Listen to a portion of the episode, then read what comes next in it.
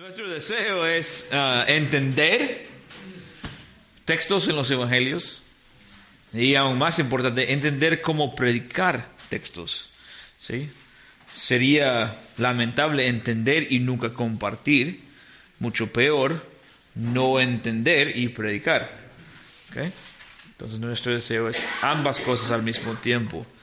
En esta hora vamos a enfocar en parábolas, algo muy especial Solo los evangelios contienen parábolas um, en la forma en que están escritos. Hay otros como cosas como parábolas en otros textos, pero empezando con el texto, eh, esto es parte del exégesis, de corriendo a ellos entonces.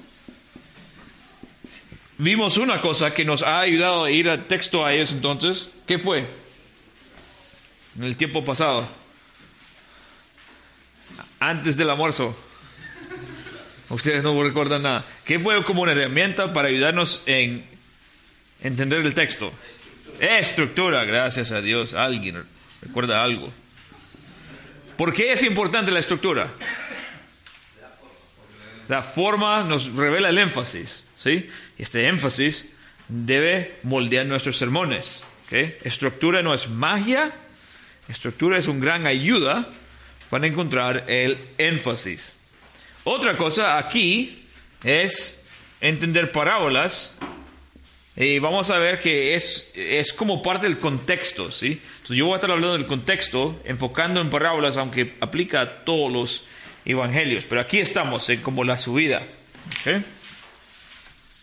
Para tener una idea de dónde vamos. Mañana vamos a hablar un poco de, de lo demás, del rectángulo. Las palabras son interesantes porque la audiencia original de Jesús entendía lo que Jesús estaba diciendo. Completamente. Bien. Había un sembrador. No había nadie escuchando a Jesús diciendo, ah, los, ¿qué es un sembrador? Que se fue a sembrar. Tiró semilla junto al camino. Todo el mundo. Ok, está bien. Lo que entendieron pocos es lo que significaban las parábolas. Es una cosa explicar a la audiencia lo que Jesús está diciendo en una parábola, y es necesario. Es otra cosa explicar lo que significa lo que Jesús está diciendo. Entonces, en nuestro tiempo,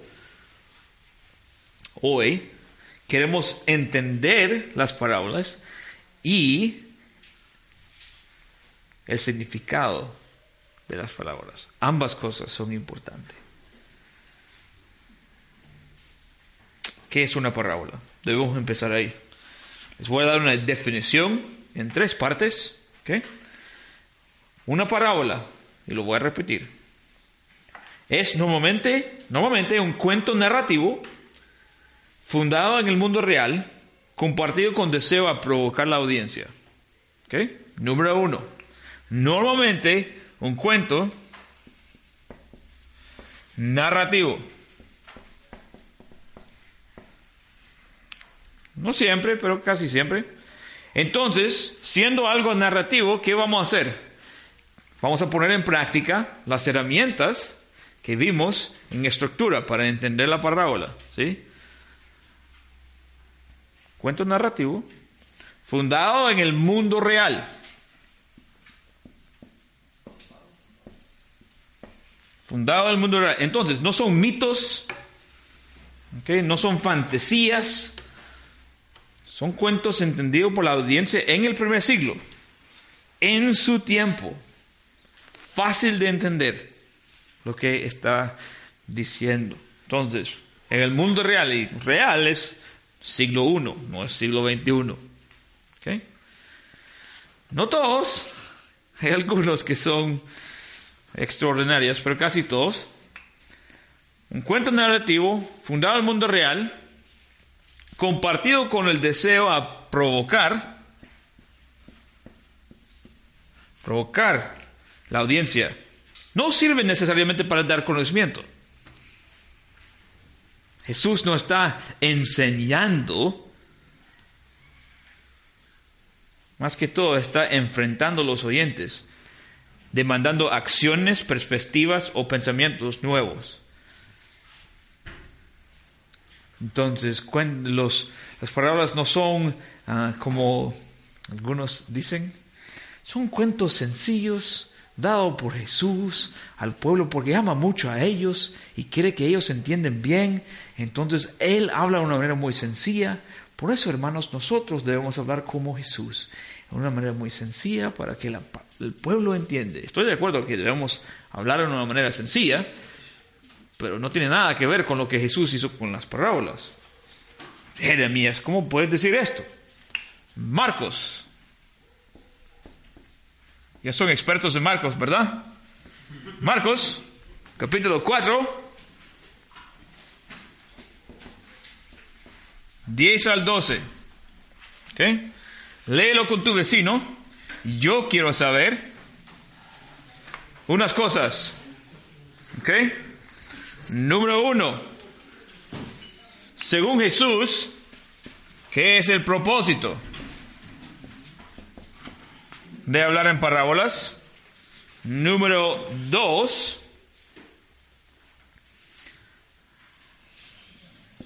solo voy a poner aquí, ¿quiénes son como afuera?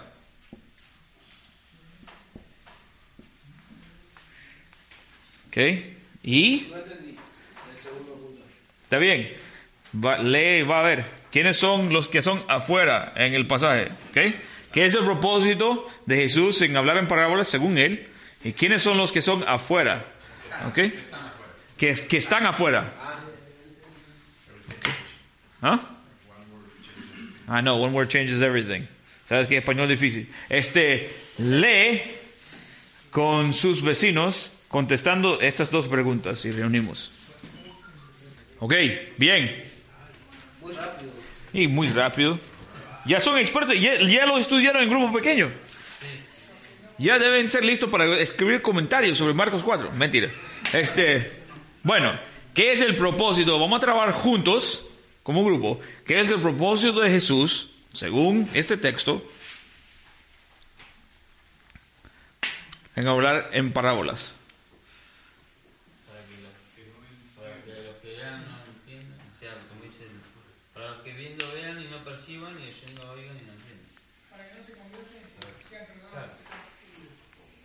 En el TV lo dice, para que no se eh, vuelva a Jesús eh, y los perdone. Ese sí es más fiel al texto en griego, para que sepan. No tiene nada que ver con convertir. Es como convertir del tomar coca y tomar Pepsi. Cambian. Ya, eso es otra cosa. ¿Ok? Eso ya es un punto gratis. El propósito es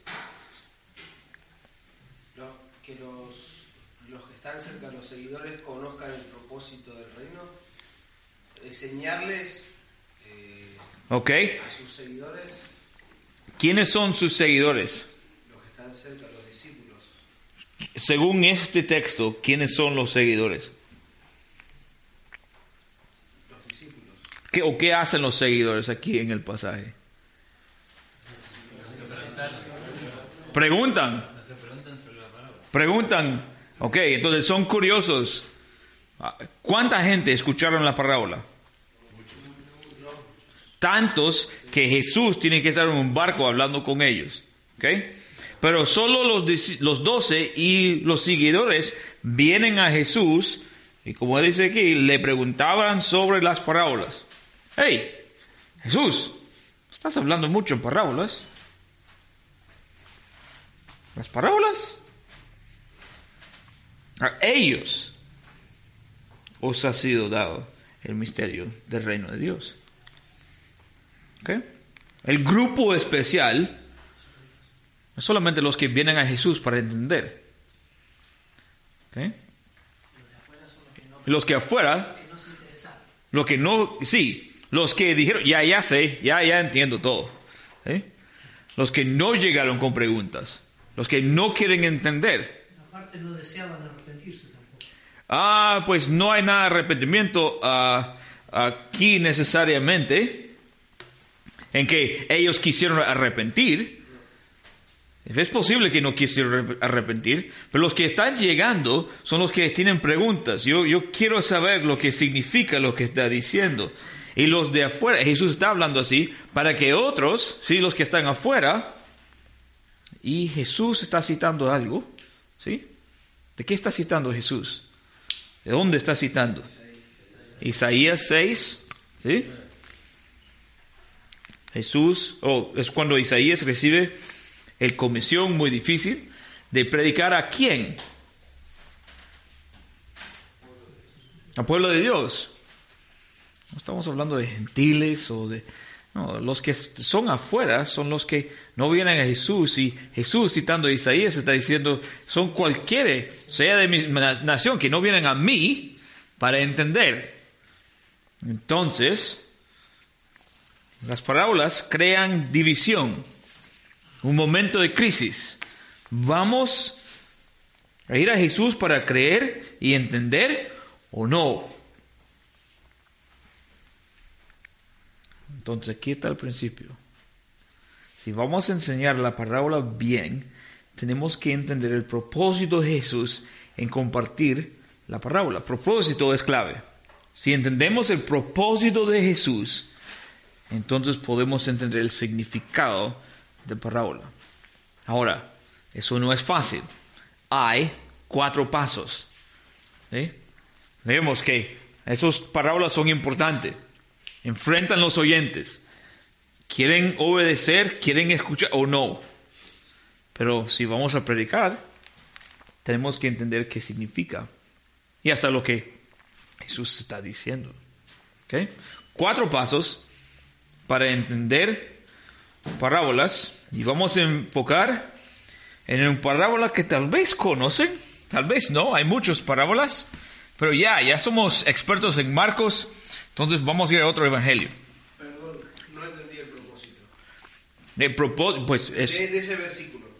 De, De- ese versículo. de Marcos. De Marcos 4. De, El propósito es para enfrentar a todos, a ver si van a llegar a Jesús para entender o no. Porque a ustedes os ha sido dado, ¿sí? A los que vienen a Jesús, a los demás, Jesús hablan parábolas para que escuchan pero no entiendan. para provocar. Para provocar, sí. Un momento de crisis, ¿voy a ir a Jesús para entender o no? Voy a escuchar y decir, ya, ¿qué me importa eso? ¿Ok? Entonces, ah, vamos a ver un parábola que tal vez conocen, tal vez no. Lucas. 12, 16 al 21. Ok. Leen, por favor, Lucas 12, 16 al 21. Y yo solo quiero saber, nada más, es un, es un hecho de observación. Quiero un resumen en uno o dos oraciones. Dame de lo que trata. No quiero saber qué significa ni nada. Solo si tu esposa te despierta a las 2 de la mañana. ¡Hey, Lucas! 12, 16 al 21. ¿De qué trata? Eso es lo que quiero hacer. Ya, así. ¿Ok? Dos minutos, tres minutos al máximo. Lee el texto. Ya. De nuevo, no tienen que interpretar, no tienen nada. Solo quiero saber más o menos el básico del parábola. Ya. Ya. De nuevo, no tienen que interpretar, no, solo uh, de qué trata Lucas 12, 16 al 21. ¿Alguien? Pensar en lo, en lo terrenal y no en lo eterno. Eso es una interpretación. En la, la parábola en sí. Ok, un hombre que tiene mucho dinero. Eh, ¿El texto dice dinero? Pose- ok, riquezas. Ok, ¿y qué más? Tiene, ok, bien. ¿Y cómo responde Dios? Ok, bien.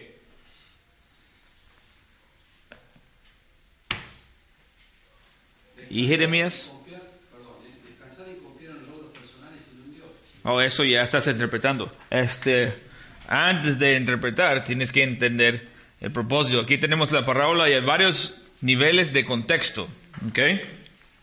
Si vamos a entender bien lo que está diciendo Jesús aquí, tenemos que entender el contexto. Cuatro contextos. Número uno, contexto cultural.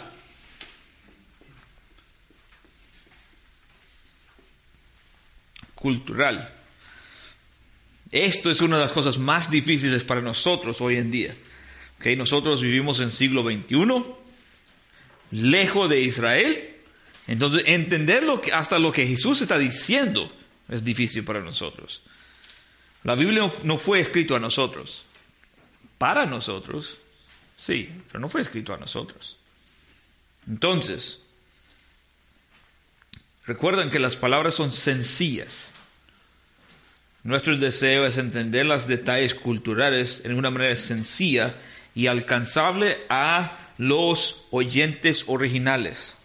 ¿Ok? Eh, Eso es decir, no puede significar algo a noso- para nosotros que no significaba para ellos. ¿Ok? Entonces, eh, en este caso, sus bienes no es como un cuento de ahorro, porque no había en ese tiempo cosas así, no había bancos. ¿Ok? Ahora, hay algunas cosas aquí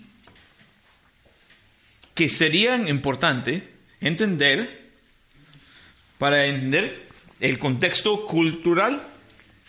¿Alguien ve algo aquí en la parábola que sería como importante entender para tener una idea de lo que está pasando en la parábola? ¿Por qué había que derribar un granero para hacer otro? ¿Ok? Está hablando de una persona no que a ver, está hablando de una persona que tenía muchas posesiones en el sentido que en la cultura eh, seguramente era alguien rico, digamos. ¿Ok? No era un hombre sencillo, común y corriente como otros. ¿Ok? ¿Ah? O sea, tenía un campo y eh, cultivaba un montón y, ¿Ok? y no le daban abasto a su granero y tuvo que ser más grande. Grande. Ujú. Y quería guardar para el futuro. ¿Qué te- quería guardar para el futuro? Un ¿Ah? Ah, sí. Ahora, tal vez lo entienden aquí porque hay mucho, mucho cosechas y mucho, mucha agricultura. Pero los granos que sacaron él, ¿eso es como dinero? Pues lo usaba como dinero. ¿Puedes guardarlo como, él puede guardarlo como dinero? Entonces, romper todo y crecer o construir algo más grande para porque según él él ya tiene todo para toda su vida. Pero es grano nada más. En cinco años este grano pues será horrible. Nosotros con toda nuestra tecnología todavía no podemos guardar todo para siempre. Pero este hombre está pensando que no ya no tengo que hacer nada. Ya soy rico ya puedo descansar Sí, yo veo mucho el orgullo del abuelo heredó todo. Él dice acá que lo heredó. Y, o sea, está sacando a Dios. Dios le proveyó todo eso. Y él, por lo que dice acá, eh, yo tengo que guardar mis frutos. Eh, después dice también: sí ¿qué ha hecho él? Mis graneros, derribaré mis. Sí. Y los edificaré mayores. en ese en ese que es una heredad, que él lo heredó. O sea, no es que él, eh, digamos, claro, está poniendo el yo, digamos, eh, el orgullo de él, ¿no? Por lo que veo acá. Bien. Sí. Él no hizo nada. La tierra produjo todo eso. Sí. Sí, bien. ¿Algo más? ¿Cómo habla el hombre? Habla a sí mismo. ¿Dónde? 19. ¿Qué decir 19? Diré mi alma, ¿qué? Muchos bienes depositados para muchos años. Descansa, come, bebe y diré mi alma, alma tiene. Entonces, estás eh, él está hablando a sí mismo de lo que él va a decir a sí mismo.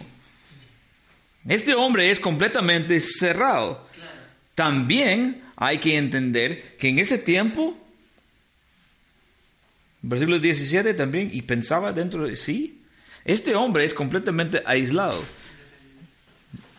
Para nosotros eso es natural, normal. ¿Sí? Siglo XXI, cada quien trabaja por sí mismo, yo tengo mis cosas, yo estoy aquí separado de ustedes, si quiero compartir mi decisión, en esa temporada, cada decisión grande fue tomado en, como entre familia. ¿Quién voy a casar? Eso no es tu decisión, decisión de tu familia. ¿Dónde voy a vivir? Eso no es tu decisión. De- nadie, pero, ¿dónde voy a comprar casa? No, no, no, no, no, no, no. La decisión de tu familia. ¿Quién voy a casar? No es tu decisión. Decisión de la familia. Pero el hombre ahora, por, por recibir todo eso, ahora está aislándose diciendo, ¿qué, ¿qué voy a hacer yo con mis cosas? Yo diré a mi alma, alma, ahora el anhelo del corazón, el alma no es como el parte inmaterial del hombre, ¿ok? Alma es el centro del ser del humano en la Biblia, ¿ok? Aquí, eh, el anhelo del corazón, del, del ser de una persona, ¿qué debe ser? Según la Biblia. Dios. Aquí, ¿qué es? Él y sus cosas, ¿sí? que todavía no tenía. Que todavía no tenía. El campo era fértil. Se dijo a sí mismo, ¿qué debo hacer? No tengo lugar para almacenar todas mis cosechas. O sea, son las que todavía no tenía. Sí. Mira, ¿estamos listos para predicar parábola? No. ¿Tú, ¿Tus miembros entienden todo eso en cuanto al primer siglo? Hay que entender eso para explicar. Oh, Jeremías, ¿cómo puedo entender esos detalles culturales? Eso es lo más difícil. De los cuatro pasos, eso es lo más difícil porque requiere mucho estudio fuera de la Biblia. Porque de nuevo, la Biblia no es interesado en explicarte el primer siglo, porque fue escrito a gente en el primer siglo. ¿Ok? Entonces, los comentarios y diccionarios pueden ayudar, pueden, pero, ojo, cuidado, cada comentador es carne y sangre, nada más, tiene sus propios propósitos, ¿sí? Entonces, leen con cuidado. También hay libros como, es en español, un libro por Kenneth Bailey, A través de los ojos del Medio Oriente, se llama el libro. Eh, él vivió por siglos, o no siglos, pero décadas en... eh, siglos sería algo interesante. Ah, décadas en, en, en Israel. Entonces, por vivir ahí, él entiende mucho, explica mucho de- del, contexto cultural. Es un, es un buen ayuda. Que te, puedo pasar el nombre después del libro. De nuevo, comentarios pueden ayudar, pero no sean esclavos de los comentarios. Número dos, no solamente el contexto cultural, sino el contexto también circunstancial. Circunstancial. En otras palabras, estamos tratando de contestar dos preguntas. Aquí. Dos preguntas muy sencillas. Número uno. ¿ok? Es a quién está hablando Jesús. Y número dos, ¿qué inspira a Jesús a compartir la palabra? Parábola. ¿A quién está hablando? ¿Y qué inspira a Jesús a compartir la parábola? Ahora, con tu vecino van a contestar esas preguntas. Leyendo versículo 13 al 15. Lee 13 al 15. ¿A quién está hablando Jesús? ¿Y qué inspira a Jesús a compartir la parábola?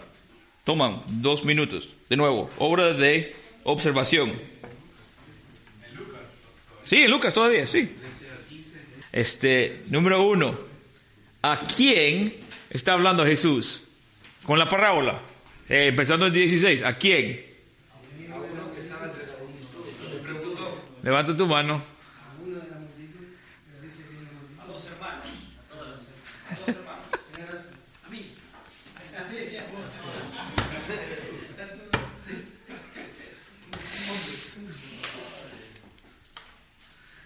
¿Alguien tiene algo? Dame una, prueba, eh, una evidencia del texto. ¿A quién está hablando Jesús? Y le dijo uno de la multitud, maestro, di a mi hermano que parta conmigo. ¿Ok? Puede ser que Versículo 15. En el 14 dice, y le dijo, y en el 15 dice, y les dijo. Ok, entonces, hablando con la parábola en 16, también les refirió a una parábola. ¿A quién? La multitud. Bien, él está hablando a la multitud. ¿Qué, qué o quién inspira a Jesús a compartir la parábola? ¿Los dos hermanos? Un hermano. Sabemos que hay dos hermanos. Sí, porque tenemos alguien que dice, dile a mi hermano. Ahora, regresando al contexto cultural. Por decir, dile a mi hermano, ¿qué es lo que sabemos del hermano que está preguntando, diciendo algo a Jesús? ¿Qué es el hermano? Peor condición. Peor condición que más. Menor. ¿Por qué menor? Bien. Ahora, ¿eso cambia el significado de todo? No. Pero hermanos, disfrutan de la palabra. Sabemos que es un hermano menor. Te juro que eso no cambia nada. Pero por lo menos es interesante. Ok. Y lo que dice es interesante. ¿Cómo empieza en 13? Maestro. Ahora, cuando nosotros hoy en día pensamos en maestro, ¿en quién pensamos? ¿O en qué tipo de persona? Maestro de la escuela, tal vez maestro de la música, ¿sí? Maestro para ellos, ¿qué fue? ¿Ah? Un rabí. Alguien que enseñaba eh, sobre como cosas en la ley. Y maestro no es algo que alguien que siempre o solamente enseña, sino que juzga también. ¿Cómo sabe esto, Jeremías? Solo hay que leer el texto. Versículo 14. Hombre, ¿quién me ha puesto por juez o árbitro? Entonces es entender y explicar la ley para dar un juicio. ¿Sí? Ya, y eso como es un juicio sano, ¿sí? un juicio, eh, eh, así dice la palabra del Señor y por eso tú debes hacer tal cosa, tú debes hacer tal cosa, ya. ¿ok? Entonces cuando tú estás pensando en juicio, no debes pensar en algo necesariamente malo.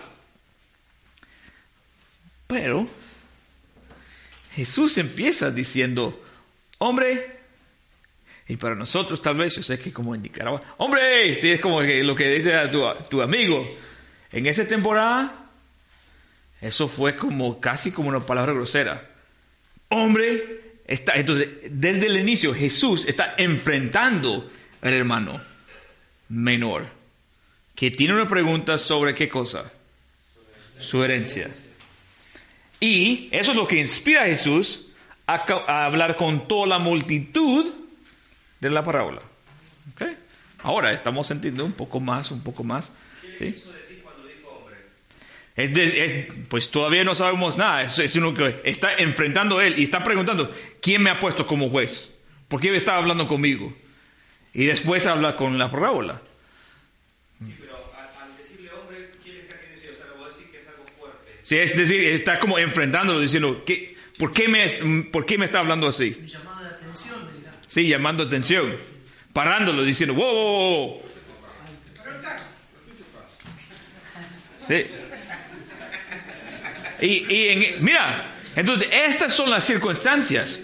Entonces, al leer la parábola, el tono de la parábola, pues no, no, eh, no nos indica mucho. Él es un hombre que es muy como aislado, enfocado en sí mismo, y Dios dice algo necio, sí, eh, wow, uh, fuerte. Pero ahora sabemos que Jesús está diciendo algo fuerte antes que compartir la parábola. Entonces, este momento es un momento de mucho conflicto. Estamos hablando de Jesús, estaba ahí al lado del mar bañando con sus discípulos. Dijo, ¿sabes que yo tengo un- algo chistoso para compartir con...? No. Eso es un momento sumamente difícil. Contexto circunstancial. Ahora, ¿somos listos para predicar? No. Porque hay dos pasos más, según lo que yo dije. Número tres. Entre el contexto literario. Literario. Lucas tiene un propósito en arreglar su material en esa manera. no está dándonos sencillamente una biografía histórica de Jesús. Versículo 13 empieza con algo interesante. Alguien lee los- las primeras palabras del versículo, versículo 13. Versículo 13. Le dijo uno de la multitud, Ya. Pregunta número uno. De todos los predicadores en el mundo, debe ser, ¿qué? Leyendo esas palabras. ¿quién? ¿Quién? ¿Cuál multitud? Nunca asumen que entienden cuál multitud, pero uno de la multitud, ¿cuál multitud? Tal vez el texto nos va a decir. Vamos a leer, vamos a ver el beneficio de leer antes y, y después del pasaje. Ustedes en este lado, por favor, leen 1 al 12. Y léelo bien porque van a enseñar al otro lado. Ustedes aquí van a leer 22 al 34. Y ustedes también, léelo bien porque van a enseñar a ellos. ¿Ok? Entonces, yo solo quiero saber el énfasis. ¿Ok? Léelo. Énfasis. Tres, cuatro, tres minutos. Tres. Voy a dar tres. Ok.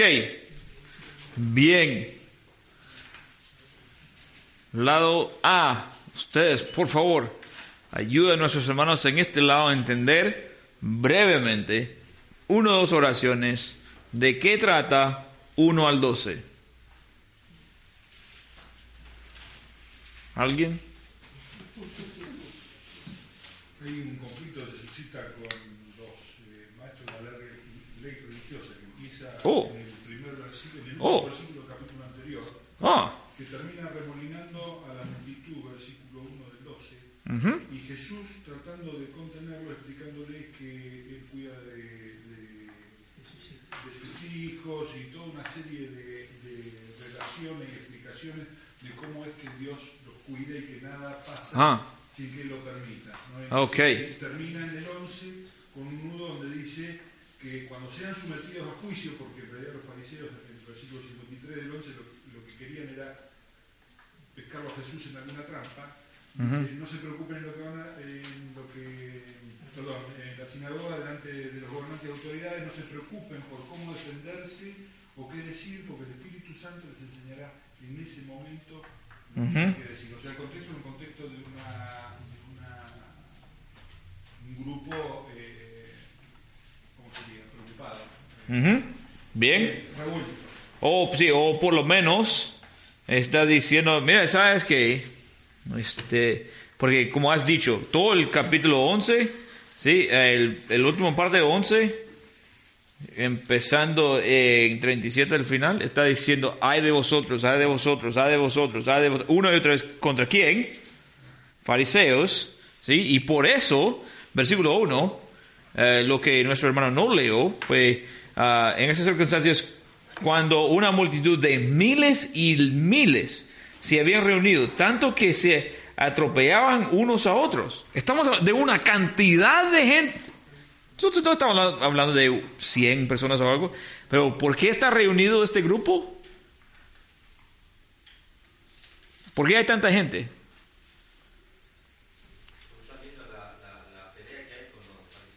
Sí. Wow, este, este tiene autoridad. Jesús dice, mira, no sean como ellos, confían en el Señor, porque el Señor tiene control. ¿Verdad? ¿Todos de acuerdo? Bien. Ustedes, ¿de qué trata 22 al 34? Ideas, no tiene que explicar todo.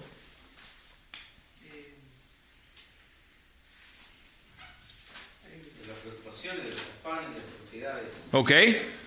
¿De qué? Eh, en cuanto a eso, ¿que debemos tenerlas? No. Ah, debemos depender de Dios.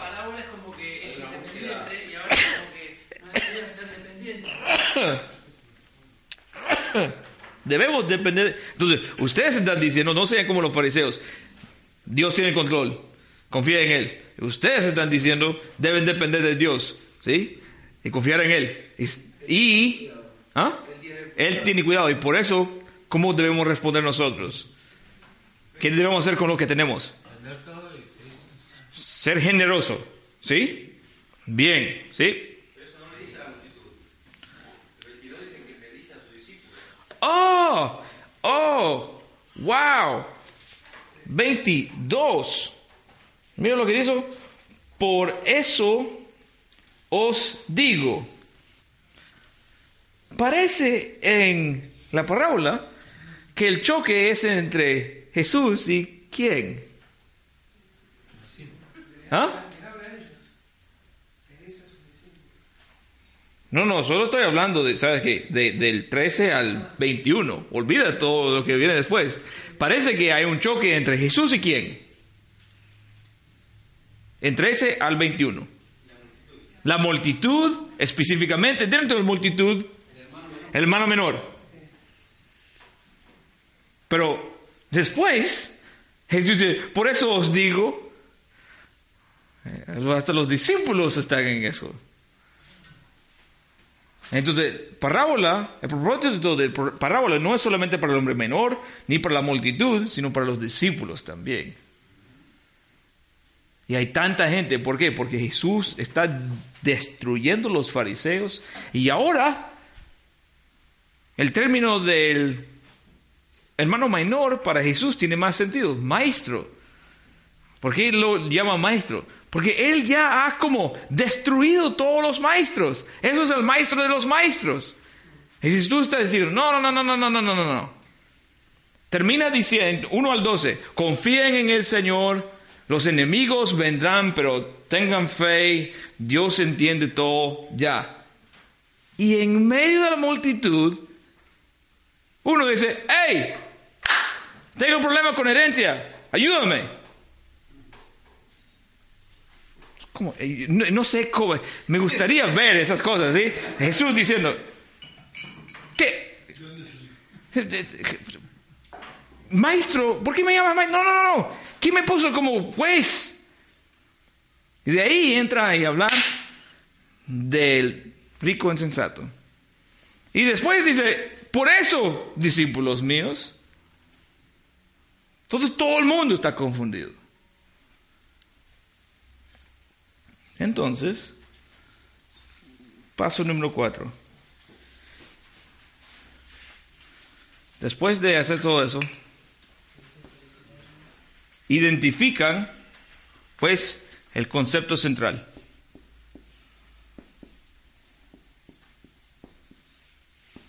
A veces tenemos, pero regalos en la palabra.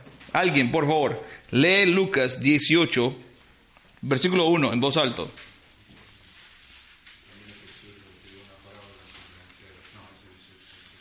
Lucas 18, versículo 1, no más.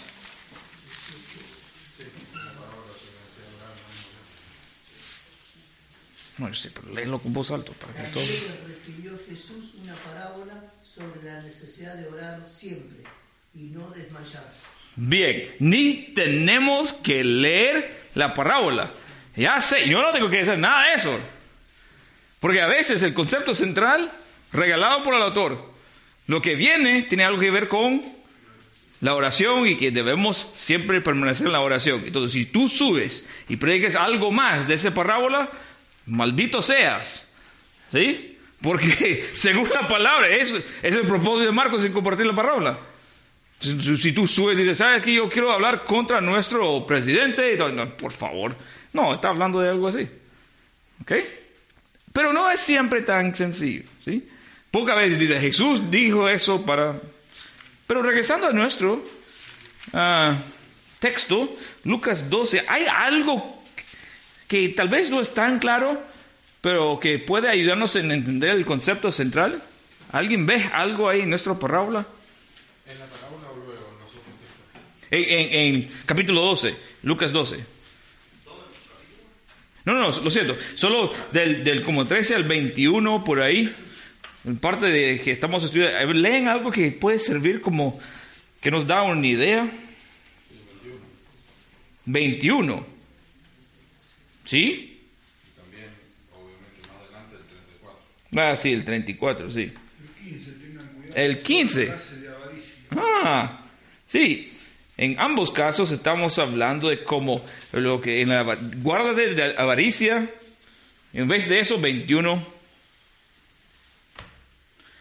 sea rico para con Dios, no acumula tesoro para ti mismo, no, no practica avaricio. ¿Por qué? Pues porque Dios tiene control. Contexto. ¿sí? Y en vez de guardar todo, debemos ser generosos. ¿Y quién necesita ese mensaje?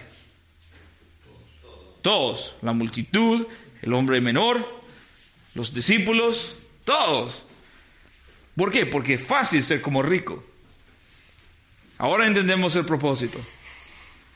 Entonces, por eso podemos enseñar bien y claramente lo que está frente a nosotros. Ahora, unas advertencias para terminar. Número uno. ¿No alegorizan las parábolas? ¿No alegorizan las parábolas? Había un hombre rico, el presidente de nuestro país, y tenía muchos bienes, nuestros impuestos, y quiso acumular todo por sí mismo, subir los impuestos. Pero Dios vino diciendo, necio, el siguiente voto que tenemos aquí en este país. Todo el mundo, amén, amén, amén. ¿Sí? Menos que si te caen bien el presidente, pues van a salir y jamás van a entrar. Pero esto no tiene nada que ver con eso. En la historia de la iglesia hay algunas alegorías de las parábolas que son lindos. No tienen nada que ver con lo que está diciendo Jesús.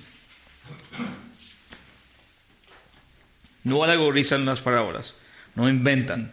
Número dos, recuerdan que la parábola está dentro de un texto más amplio. Lee, disfruta Lucas o Mateo o Marcos. ¿Dónde está ubicado esta parábola? ¿Qué dijo antes? ¿Qué va a decir después? Número tres, tu exégesis debe ser defendible históricamente.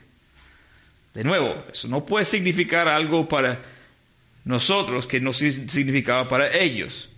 Eso es del primer siglo, no es del siglo XXI. Número cuatro, las palabras son sencillas. Sean sencillos. No tienen que estar inventando y mezclando tantas cosas aquí. En predicar parábolas hay dos como ya, después de haber llegado al propósito. Hay dos cosas que tienes que hacer. Forma una oración que comunica el tema. Número dos, forma un argumento. Por ejemplo, les voy a dar un ejemplo del sembrador. Tema. Puede ser algo así. Hay varias maneras de responder a la palabra de Dios.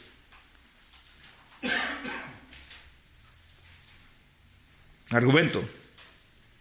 Los que son fructíferos son los que escuchan y reciben la palabra continuamente. Entonces, mientras que estoy exponiendo, mira, hay varias maneras de recibir la palabra.